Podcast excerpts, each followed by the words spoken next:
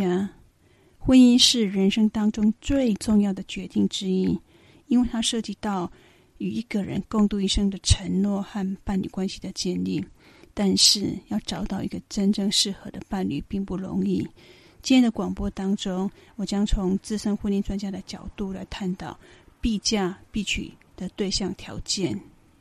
我是会加增你幸福力的会加心理师。若你是第一次收听本频道，欢迎按赞、订阅并分享。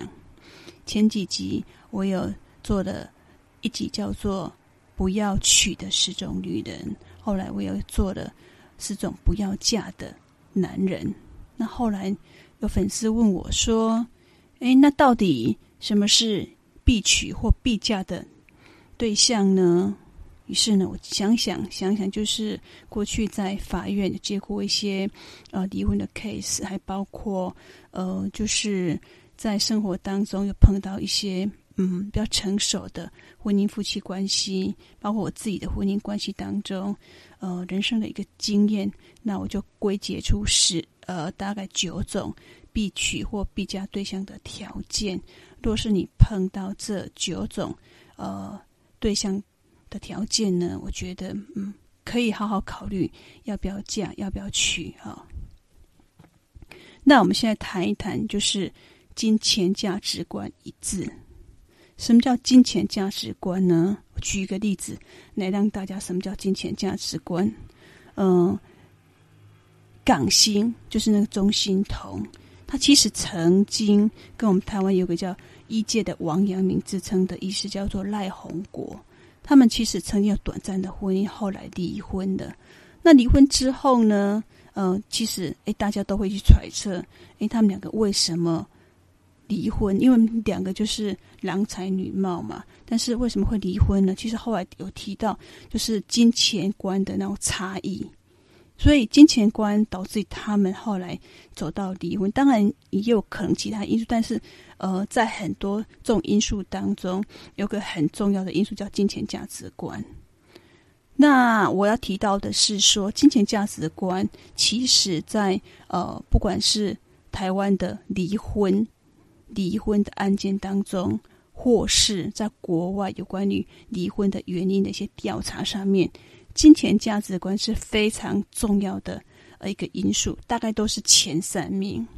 金钱价值观真的很重要，因为你金钱价值观的呃部分的话，会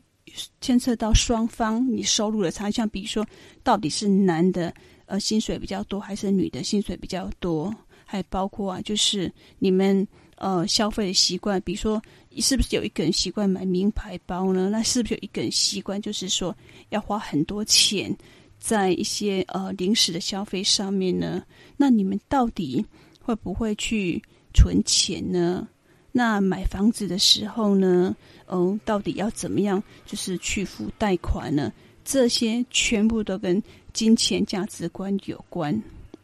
那金钱价值观真的很重要。那要怎么去了解，呃，你的交往对象是否跟你有比较一致的金钱价值观？我觉得，呃，大概有几个方法可以去观察到，就是你的交往对象是否跟你的金钱观是否一致。有几个方法，第一个是你可以观察对方的平常的消费习惯和理财的方向，比如说。他平常是比较节俭的度日呢，还是就是平常哎赚多少花多少，感觉蛮挥霍的？哎，他平常比如说赚的呃钱里面有拿多少拿出来是在储蓄，那有些拿出来是多少在投资上面？那他这些投资计划或是储蓄的计划，到底是有计划性的呢，还是很随性的呢？所以随性就是说。诶，有的可能报名牌，他就去买，然后他考不，他都没有做好，就是呃买那一支股票或那那个投投资性产品的很多一些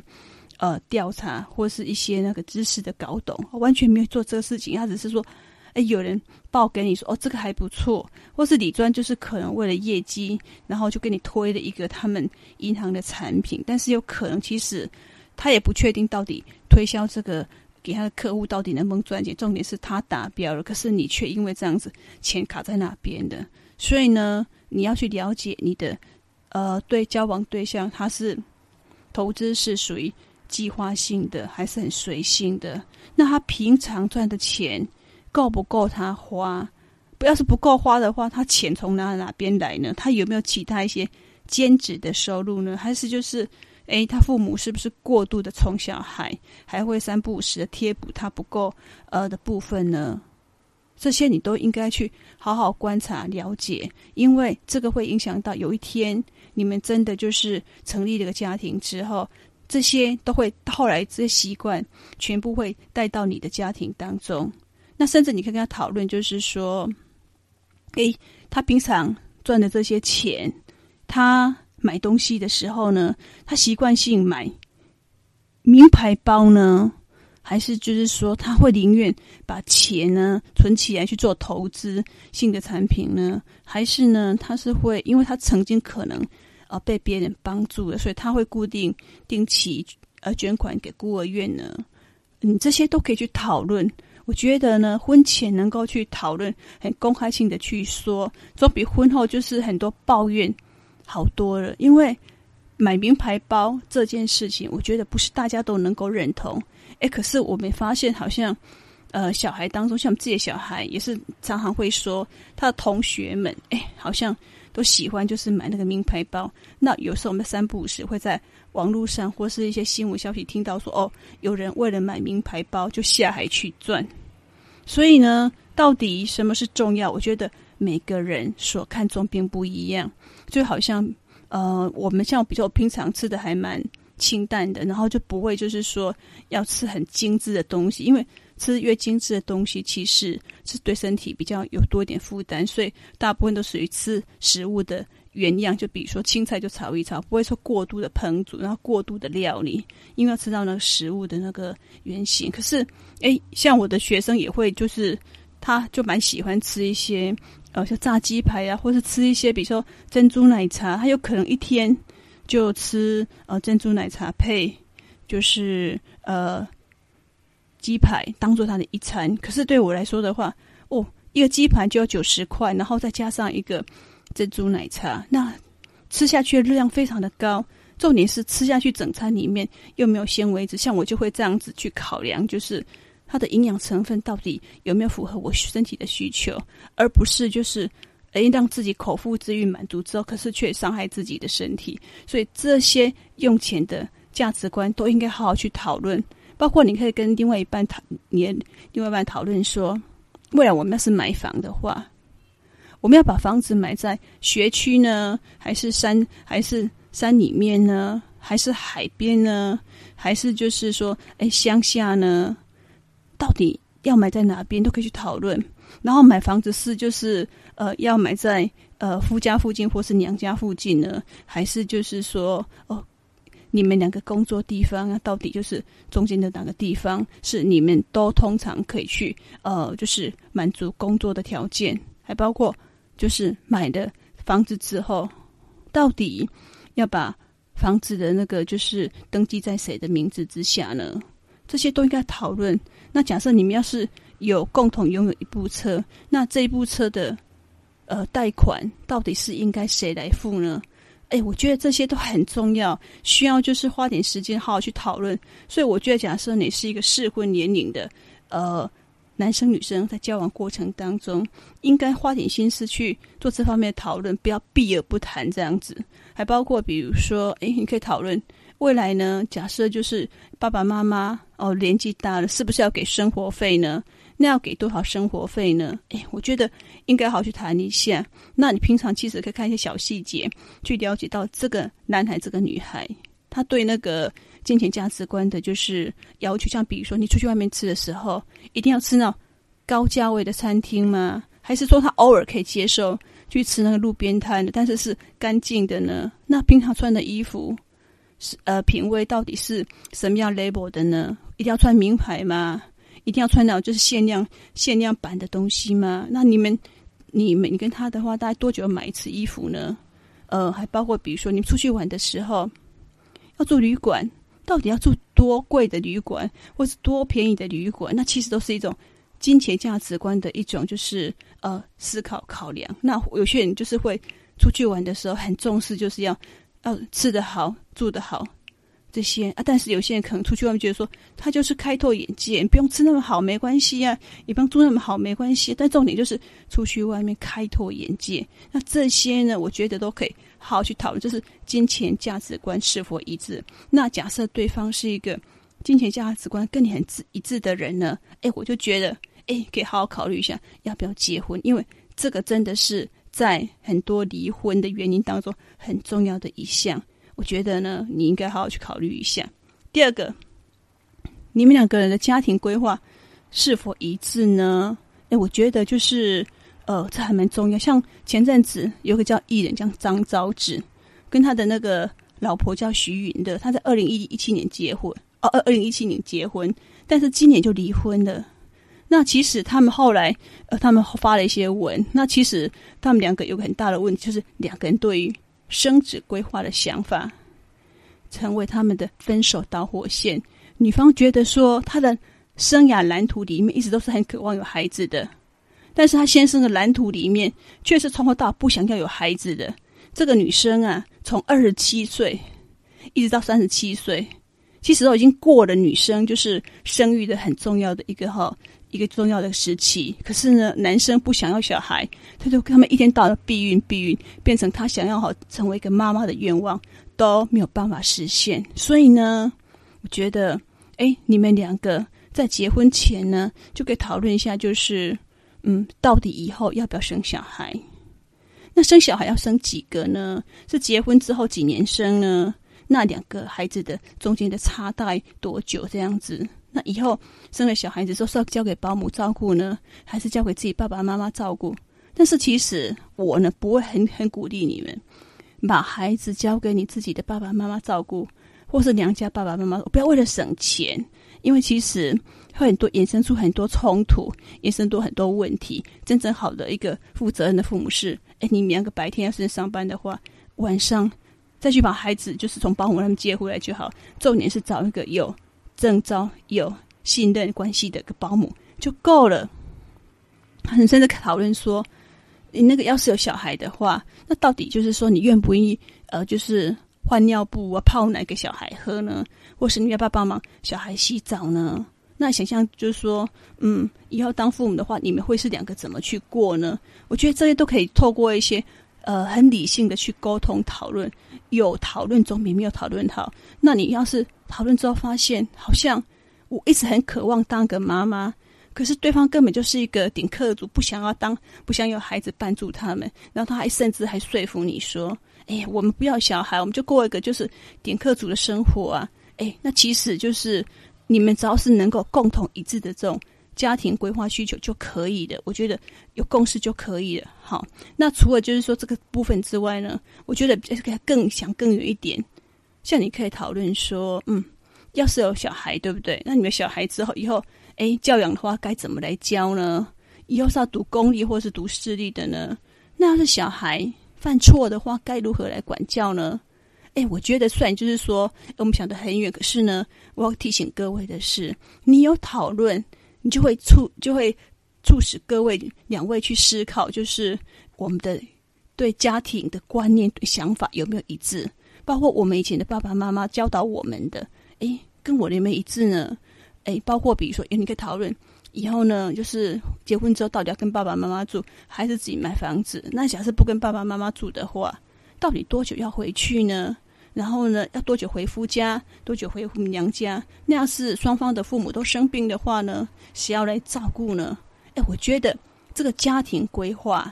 和那前面的性需求啊，真的是很重要、很重要的，几乎就是占了很多，就是在离婚的因素上面的导火线。所以呢，讨论这件事情是一定要进行的。你不进行呢，不好意思讨论呢，你婚后就会吃苦头。所以奉劝你，假设真的是要。结婚然后要生小孩的话，这些一定要先拿出来讨论，而且要公开性的讨论，让你知道他的想法，他知道你的想法，你们就有共识。有共识之后呢，再来谈婚论嫁，我觉得那都是很必要的。所以呢，提醒你们就是要一定要做好，就是家庭规划，还有你的那个就是呃，到底金钱部分的话，要做一个好好讨论跟适量。那我先这一部分提到这一部分，下一部分还有更精彩的哦。嗨，大家欢迎又回到真爱会客室。我们这集谈的是必嫁必娶对象的条件。我们前面讲了两个，第一个是呃金钱价值观，第二个是家庭规划一致。像这样子跟你比较一致的，就很适合当做是结婚对象，因为这两个问题都都是呃在过去几十年当中离婚。呃，最大的就是前三个问题原因之一这样子。那我们第三个也是需性需求是不是有一致，也是在离婚原因当中呃很重要的一个因素。好，性需求的一致，就是说两一个人两个人对性这方面的需求是否，比如说好像就像吃饭一样，你有有的人一天要。吃就是三餐，那有每一餐可能吃两碗或吃一碗，那就是有些人呢，他可能就是一天只吃两餐，他晚餐那餐都不吃。那性就是这种状况，就有些人需要多一点的性爱，那有些人的话就是哎有就好了，那有些人就很重视品质，那有些人就很重视就是哎前面在发生性关系之前呢，到底有没有前戏？哎，这些都觉得呃。对双方的婚姻的维系很重要，所以呢，在你们呃在选对象的时候呢，就可以谈论这一部分。哎，你们在这部分的需求有没有一样呢？以、呃，就是女星何妤玟来说好了，她跟她的富二代先生、富二代的丈夫离婚了。那其实后来在一些节目上面，她有透露，就是、呃，他性比较需要比较大一点。可是，就是先生是一个比较传统、比较保守的，他好像对这方面的需求好像似乎没有他大。他常常三不五时就暗示，就是呃，他需要，他想要，但是呢，先生却没有办法，就是就不想要满足他，甚至觉得哎，怎么怎么烦这样子。像这样子，他就说，后来他最最主要的原因，他就说，哎，因为他受不了无性的婚姻，所以这种性需求哈、哦，是一个两个人。亲密关系和那个满足感的重要因素，然后你们两个要是假设呢没有一致的话，就会变有有一者常常就处于一个哈呃渴望的状态，另外一个就是好像又吃太饱的状态，所以呢，这个需要的是好好去讨论。那在我们东方人的世界里面，要去谈到你的性需求有没有一致，好像比较困扰。但是呢，我觉得要是以从一个就是避免离婚找错对象的一个。方面来谈的话，我就蛮鼓励你，就是就公开性的来谈，就是说你到底一个礼拜一个礼拜到底要做几次？那你就是喜欢什么样的体位啊？喜欢我怎么样的触碰你这样子？然后假设我们真的是结婚的，那结婚之后我们要避孕方式到底是要戴保险套呢，还是就是说女生装的子宫内避孕器？这些都可以去讨好谈一谈。那就是假设真的怀孕之后呢，诶，男生有性需求的话，他要怎么去满足自己呢？我觉得都可以去谈，因为既然你们都已经要，呃，去谈婚论嫁的话，我觉得就可以好好去谈一谈，甚至就是说偶尔啊，就是说你们会出游，那出游的话有也会发生一些。一些性关系嘛，那性关系在这个时代已经算是很正常了，大家都已经稀松平常，也不用觉得太不好意思。那你们就是很公开性去讨论说，哦，我们今天的这种感觉你喜不喜欢？诶，那你喜欢我什么样的方式去触碰你呀？又又怎么去呃让你开心呢？我觉得那个可以去讨论。因为你要是不讨论的话，好像变成就是你不知道该怎么样到什么程度，对方才会满意。然后可是对方又另外觉得说好像又又没有说出来，那你就很难去拿捏。所以性需求的一致性，我觉得是可以，就是去公开性的去讨论。你没有讨论之后，才能够知道有个彼此默默契。还包括比如说，你又要生小孩的话呢，你没有你你没有什么样的就是。性的暗示用语呀、啊，对不对？或是比如说，呃，像我的朋友啊，像我同学们，他就很喜欢那种去不同的那 hotel，然后去体验。所以她跟她老公就常常去不同的 hotel 去体验那不同的，就是他们两个共同洗澡，洗完澡之后就诶发生性关系，然后在那个呃，那些那个 hotel 里面就有一些那个情趣用品的东西，哎，就可以让两个人的性能够更欢愉。所以就是这些都可以讨论，甚至有时候呢，呃，即使结婚了有小孩的，那双方就是其实也是偶尔的的恋爱，偶尔的那就是去外面开心一下，我觉得这都可以的。不要觉得说都不说，然后另外一个就是处于很渴望，另外一个就是常常吃不饱。我觉得这样子，哎，难怪会后后来婚姻会走到。最后就走不下去了，因为在呃婚姻关系当中有个很重要，就是性需求的满足。所以这部分呢，我觉得都可以好好来谈。呃，像比如说曾经接过的个案是男生，因为他对那种性需求，他就还蛮蛮那种就是蛮大的。后来他的老婆因为受不了他这样这需求的过度，后来就是两个就离婚了。那后来就是他来找我咨商的时候，我也很。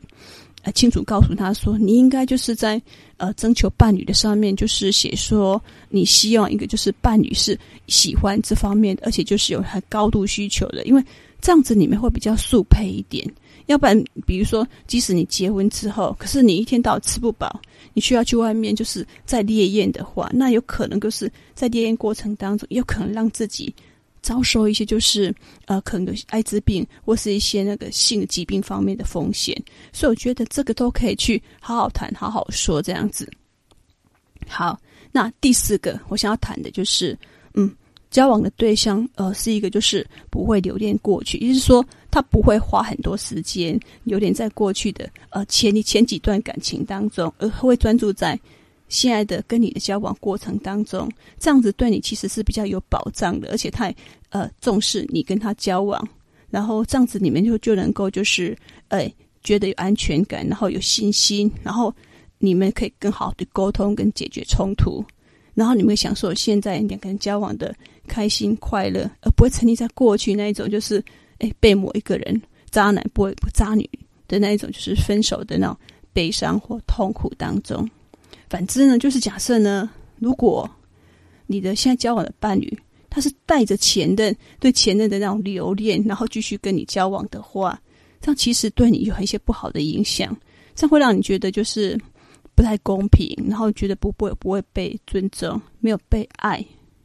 然后。他你们你开始会觉得说，哎，你们自己你是不是就是说他的那种就是前任男友的替代品？那你你会开始思考，就是说，哎，到到底是不是真的爱我，还只是我是因为他很空虚，然后刚好在这段时间闯入他的生命当中？我觉得你都可以好好就是说，呃，去感觉感受。但重点就是，呃，为什么说不要呃交不要交往一个会留恋在过去的那个伴侣当中？因为其实有些人在跟前任的关系当中是有受伤的，那他带着假设这种受伤的这种状态的话，他因为可能被前任的那种呃渣渣女或是渣男骗的，所以就是当他在交往新的对象的时候呢，他带着这种伤痛，然后就会影响到就是你们的关系，他可能对你不太信任，常常要查你的手机，常常要查你去哪边，常常问你要去哪边，一直要你不断的给予就是保证承诺爱他。那你你就会觉得很痛苦啊，然后他这种不安全、不信任的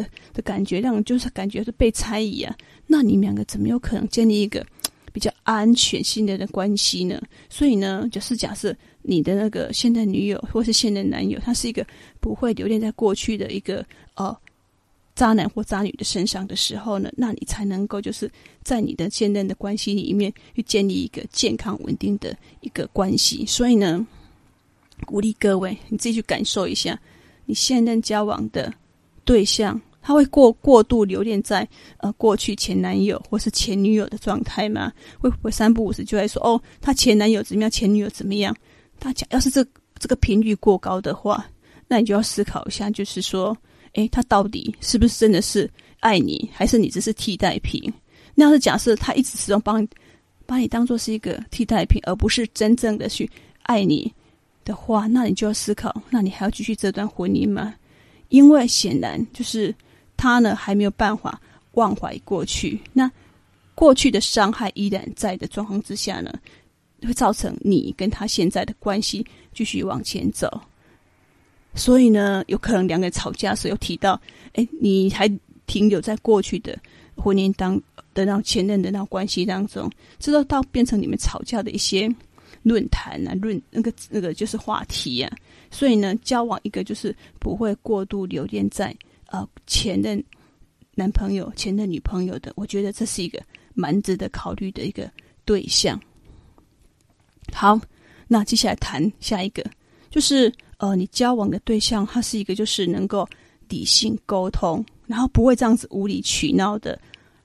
男人或是女人是非常重要的。理性沟通是一个在建立一个成功婚姻关系的关键。那假设呢，你的交往对象他是可以，呃，当有些不开心、不愉快的时候，他是可以用理性跟冷静的方式跟你沟通，而不是那种就是让你感觉就是无理取闹啊，感觉很那种回应方式很激动的方式的话，那你就可以思考，哎，这是还不错的一个，因为呃，夫妻当中或是任何伴侣当中。一定会有一些就是观念不一样的地方，或是对一些问题有一些不同的看法，那都会就是确实会冲突。那当冲突当中呢，你可以就是说，呃，用理性的方式来沟通，而不是就是无理取闹的这种对象呢，我都觉得蛮舍取回家，因为基本上他不会伤害你。而且就是让你们沟通之后，就彼此知道自己彼此该做什么事，然后界限在哪边。那这样子的观点都被理解了解的，然后你也可以就适度去回应他。那像这样又能够用理性沟通代替无理取闹的对象呢，我就觉得表示他的 EQ 是好的，表示他是有智慧的男人或是有智慧的女人，我就觉得可以呃列为考虑对象。其实我。说这一项很重要的意涵是，有些习惯性会做家庭暴力的男生或是女生的话，这些就可以避免掉了。所以为什么说叫你要交往一个能理性沟通代替无理取闹的男人或是女人？这是一个非常非常重要的条件。好，接下来我要谈一下，就是呃，你的交往对象呢，是否能够跟异性建立的建立清晰的界限。若是你的伴侣呢，能够跟异性呢，呃，相往相处交往过程当中呢，都能够就是，比如说是办公室的关系，或是客户跟那个就是保险员的关系，然后你们有清楚的界限，就是你是他的女朋友，你是他的男朋友，然后呢，他在跟外面的一些呃客户。能够就是讨论业务的时候呢，能够考虑到就是有清楚的界限，也不会有有就是说，呃，有些勾肩搭背，然后散发出暧昧讯息的。我觉得这很重要的。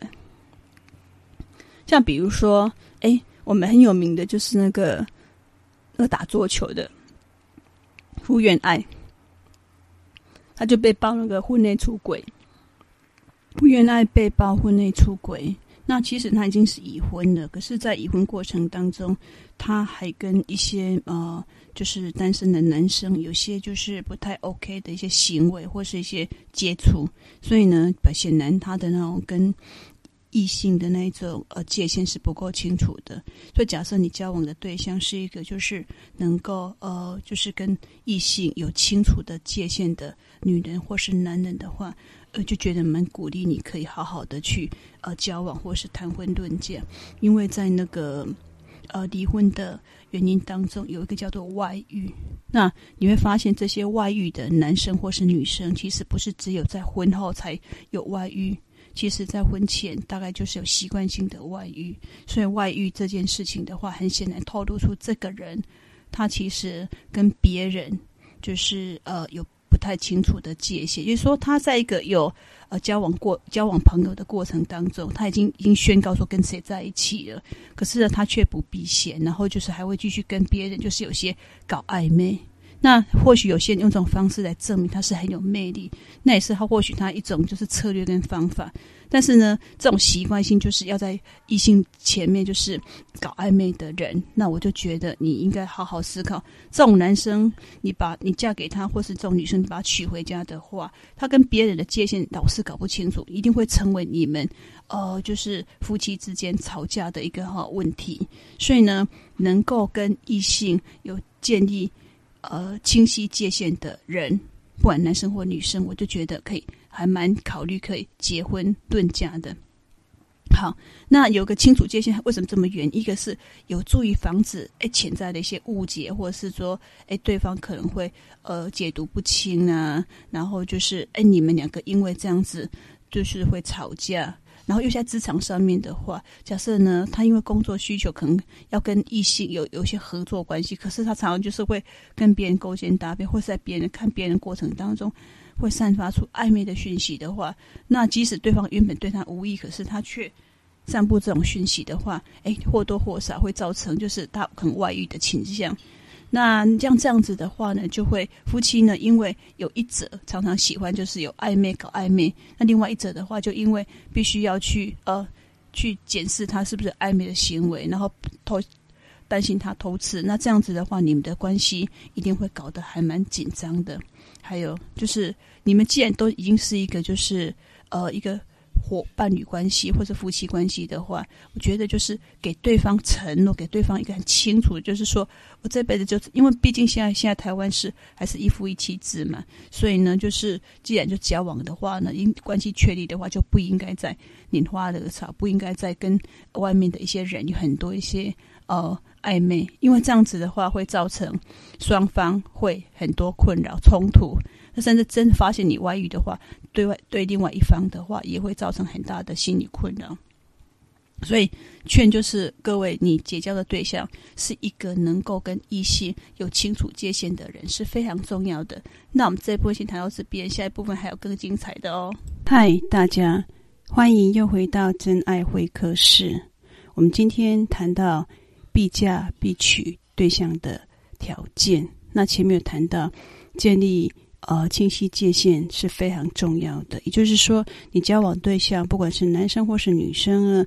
他是一个跟呃他的异性朋友们有清楚界限的人，那这样子就很适合呃作为结婚的对象。那在针对清晰界限的一些建立上面，我有大有几个一些想法，想跟大家来好好说明一下。呃，这个界限的。关键呢是要有效的沟通，所以你们呢都可以很清楚，就是说，呃，既然都已经宣告你们是在一起的状况之下呢，那就就又要很清楚告诉他说，哎，我们既然都已经在一起，那可能就是说以后呢，我们尽量就是减少跟呃异性朋友的接触。那假设就是即使工作上有需求的话，我们下次还是要保持。距离不要让呃另外一半就是想太多，会让甚至让另外一半觉得不舒服，所以要很清楚，就是说为了就是让你交往的对象呃够信任、够放心，所以呢，我们就要跟我们的呃工作上的异性朋友们要保持一些距离，然后呢，要很清楚就是呃说明自己的一个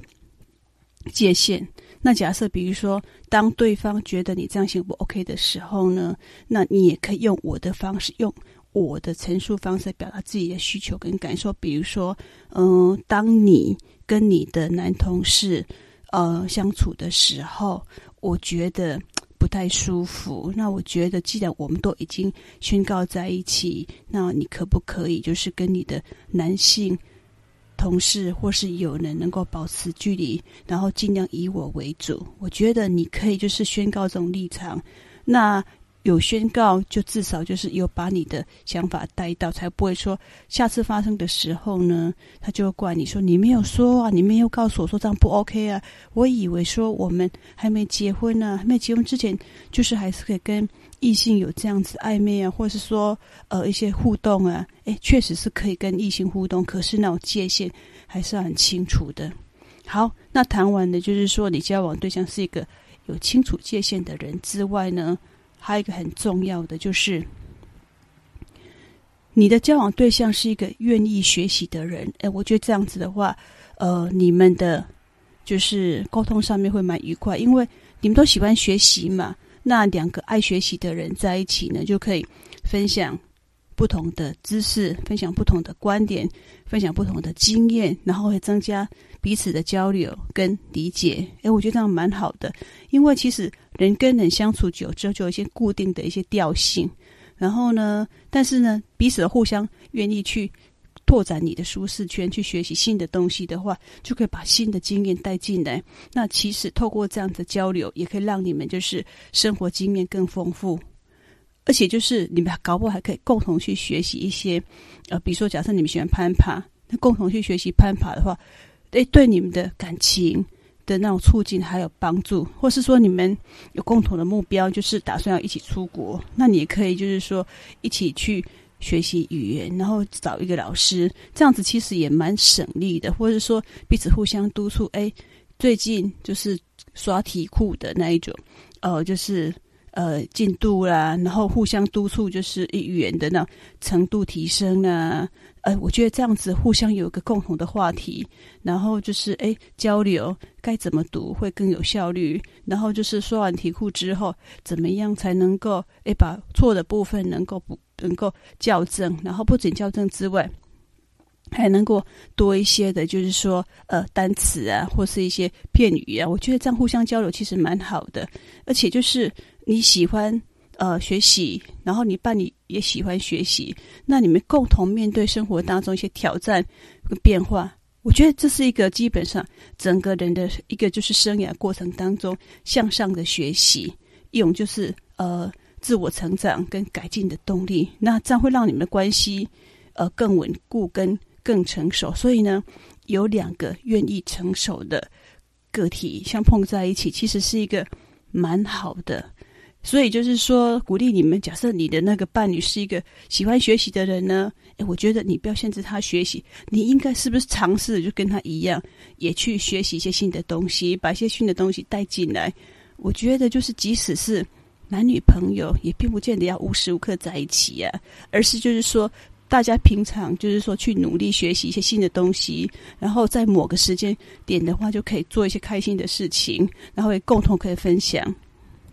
然后也可以就是说，呃，学习东西可以与时俱进，然后呢，适应社会环境跟变化，不会因为就是呃退流行的，或者说没有跟上时代潮流而焦虑不安。因为你们慢慢可能未来有一天会有小孩，那可是小孩的话，呃，教育上面的话也是需要。呃，一些亲子教养知识的提升，那这些东西呢，就是愿意要成长的心，才能够让一个爸爸妈妈能够一直不断的成长，不断的就是说更有能力来带好、照顾好自己的小孩。所以呢，愿意学习、愿意成长的伴侣是一个蛮值得可以呃，就是说考虑列为结婚对象的。那同时，我会觉得是双方共同来成长学习，呃，比如说你们共同的。计划目标，然后一起来学习，这是能够就是呃有那个加分效果的。所以呢，应该是说两个喜欢学习的个体触碰在一起，然后产出更多的火花，这样子的你们的婚姻关系、感情经营上面会越来越顺利。好，还有一个就是说，你的交往对象是一个有良好的情绪，然后他好的 EQ。那为什么我这么强调，就是要跟有良好情绪的人交往呢？首先，哎，其实从我们心理学的角度来，就是呃分析为什么要跟那些有良好情绪的人交往，是因为跟这些呃良好情绪的人交往的话，也可以让你变得更快乐，然后更有满足感，然后提升你的自尊，然后让你就是。哎，在跟他就是沟通过程当中，你是没有压力、没有焦虑的。哎，那因为他是一个很好的学习榜样，那对你的就是说人际的学习上面有蛮正向的效果。所以呢，你跟那个情绪良好的人呢交往，可以让你有效的学习到情绪管理的技巧。也就是说，呃，你自己本身也是一个情绪蛮。稳稳重的人，蛮缓和的人，然后呢，你交往的对象也是这样子的人，那这样子的话，你们的沟通平台会比较顺畅，然后就是你彼此还可以学到，哎，彼此在跟别人互动上面更有效的一个情绪管理的技巧。但是重点就是说，为什么一直在强调有良好的情绪是好的 EQ 呢？就说你碰到事情的时候呢，不会因为就是负向情绪阻碍你们的沟通。而是在一个良好情绪状况之下，以理性代替，就是那种就是吵架，让你们的问题能够迎刃而解。所以，良好的情绪的话，就不会有家庭暴力的产生，就不会有那种就是呃攻击事件的发生。那你交往对象是一个有良好情绪的人的话呢，呃，基本上他是一个比较能够就是理性沟通，而不是用用肢体的动作去攻击别人，或是用言语的攻击。那这样子的话，呃，你就比较不会有可能就是说被攻击，呃，成为一个家暴受害者。所以呢，有良好情绪的是一个很重要的指标。因为它同时就是也让你就是情绪缓和，因为我们的情绪会被另外一个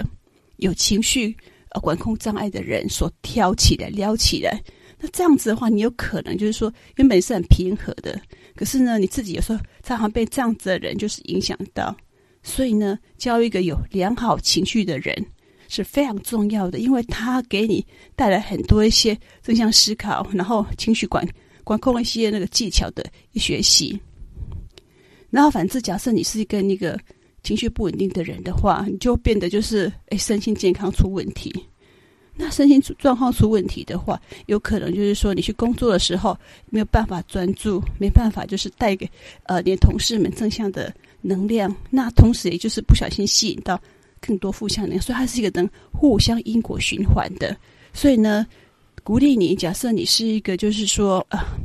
比较蛮喜欢一个就是情绪稳重的人，那刚好碰到这样子的人呢，就好多把握，因为情绪稳重的人，情绪有好管控的人，其实是非常难得的，表示他 EQ 是高的。那同时呢，对整个家庭的一个好呃向心力，包括家庭的动力的影响是很重要的。所以呢，像这种有情绪稳定的人呢，一定要列为就是交往的对象。那怎么去观察他？是一个情绪稳定的人呢？首先，你可以看，就是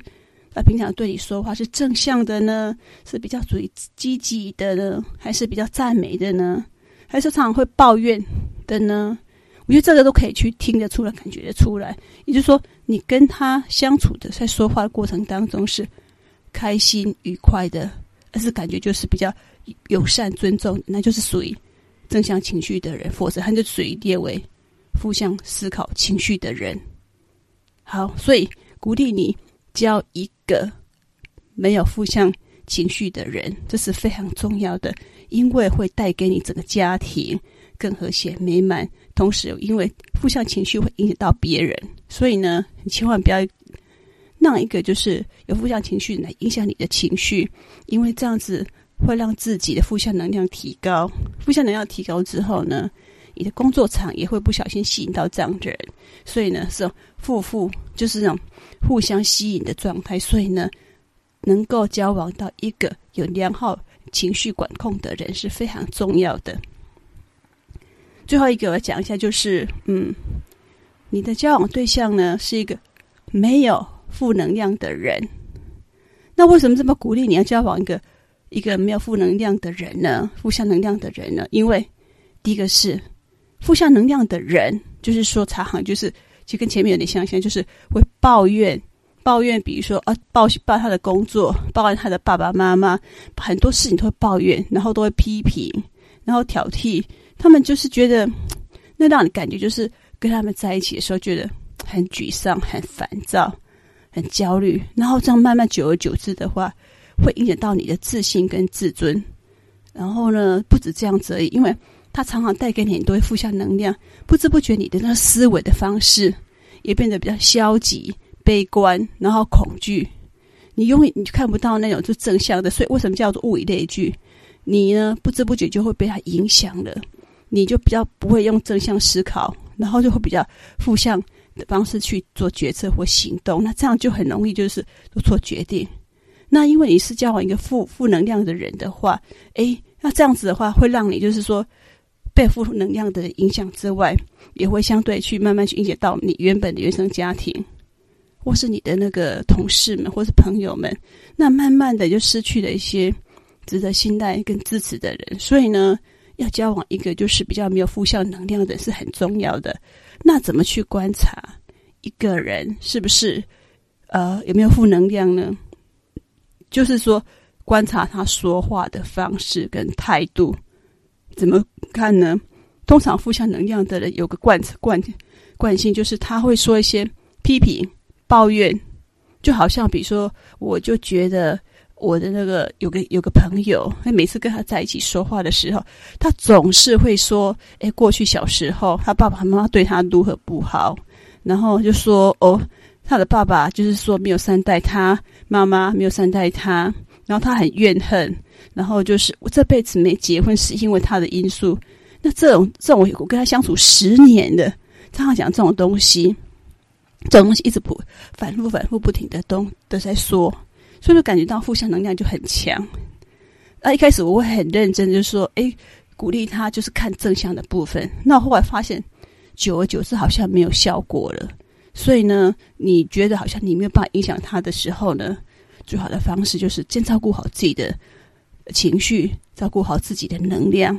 所以面对那一种就是说话常常一些批判啊、攻击啊、抱怨的人呢。我觉得就是你没有办法影响他状况之下，我们就退而求其次，先顾自己，让自己就是不要被负能量所影响。那这些负能量的人呢，他的行为就是常常就比较消极啊、拖延啊，做事就是一直拖啊，不合作、不不积极，然后不进取。所以你可以通观察他的行为习惯，也可以知道他是属于负向能量的人。那这种人不知不觉也会被为主管列为，就是说哦，就是说有一些那个。工作场上不利的人，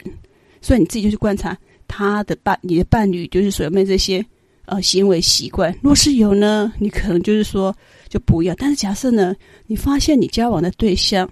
他不会有这种抱怨啊、攻击呀、也不会说消极拖延的习性的话，而且确实就是跟他在一起相处蛮舒服的，我就会蛮鼓励你把它列为就是你可以呃交往的对象。好，那我今天介绍了很多种，就是。呃，必嫁或必娶对象的一些条件，如果是你能够就是多听几次呢，你把这些把它记录在你小本子里面，然后列为就是以后要那个结婚对象或是要娶的对象的话，应该就不会差距太大。那我们呢，今天的分享就到此结束，希望各位都有所收获跟学习。那我们今天拜拜喽。